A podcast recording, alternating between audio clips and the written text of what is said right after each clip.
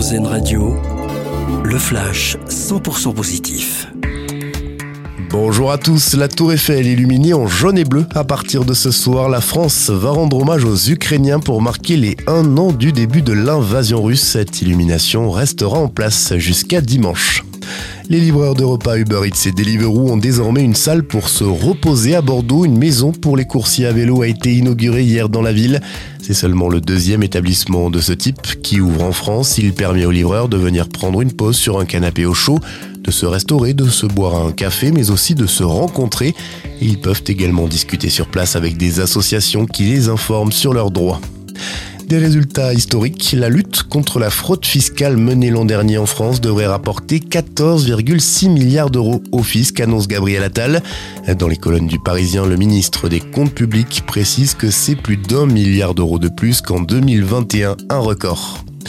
Les organisateurs des 24 heures du Mans veulent voir les choses en grand. Ils envisagent une parade dans le centre-ville cette année, et ce pour marquer les 100 ans de la mythique course automobile.